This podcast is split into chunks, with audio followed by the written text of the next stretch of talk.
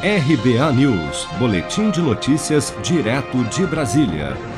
O presidente Jair Bolsonaro esteve no município de Chapecó, em Santa Catarina, nesta quarta-feira, para conhecer o Centro Avançado de Atendimento à Covid-19 da cidade, após a prefeitura ter anunciado que não há mais pacientes internados em leitos de UTI para tratamento de Covid no município.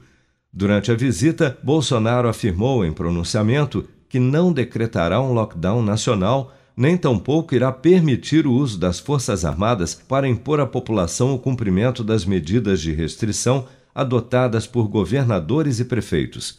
Vamos ouvir. O que nós devemos fazer para evitar isso daí? Como nos preparar? Não é hora de ver biografia. Estou me lixando para 22.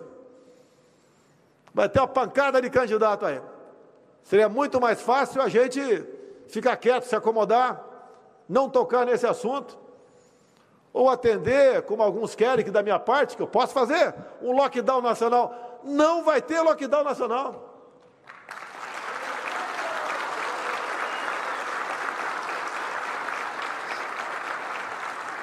Como alguns ousam dizer por aí que as Forças Armadas deveriam ajudar alguns governadores nas suas medidas restritivas, o nosso exército brasileiro não vai à rua para manter o povo dentro de casa.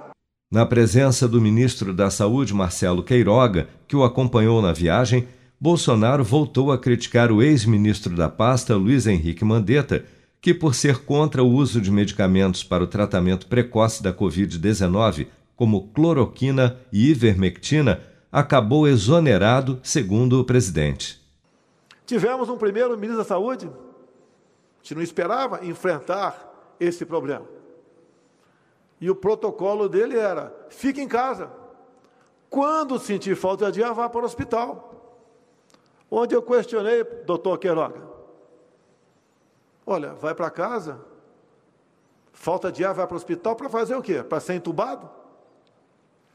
Por que, que não pode ter um, um tratamento imediato? Olha a questão do off-label, fora da bula, é um direito, é um dever do médico. Ele tem que buscar uma alternativa. Ou até mesmo, se um paciente está com uma certa doença e não tem aquele remédio específico, comprovado cientificamente, ele tem que buscar outra alternativa. Como na Guerra do Pacífico. O soldado chegava ferido e não tinha sangue para transfusão. Começou-se ali injetar água de coco na veia do ferido e deu certo. Com diversos compromissos oficiais nesta quarta-feira, o presidente seguiu de Chapecó, em Santa Catarina, para Foz do Iguaçu, no Paraná, onde participou de uma cerimônia para entrega de obras no Aeroporto Internacional da cidade.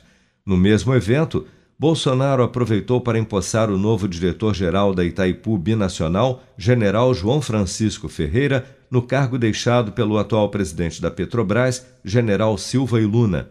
À noite, o presidente viajou para São Paulo, onde jantou com empresários. Se você quer começar a investir de um jeito fácil e sem riscos, faça uma poupança no Sicredi. As pequenas economias do seu dia a dia vão se transformar na segurança do presente e do futuro. Separe um valor todos os meses e invista em você. Poupe com o Sicredi, pois gente que coopera cresce. Com produção de Bárbara Couto, de Brasília, Flávio Carpes.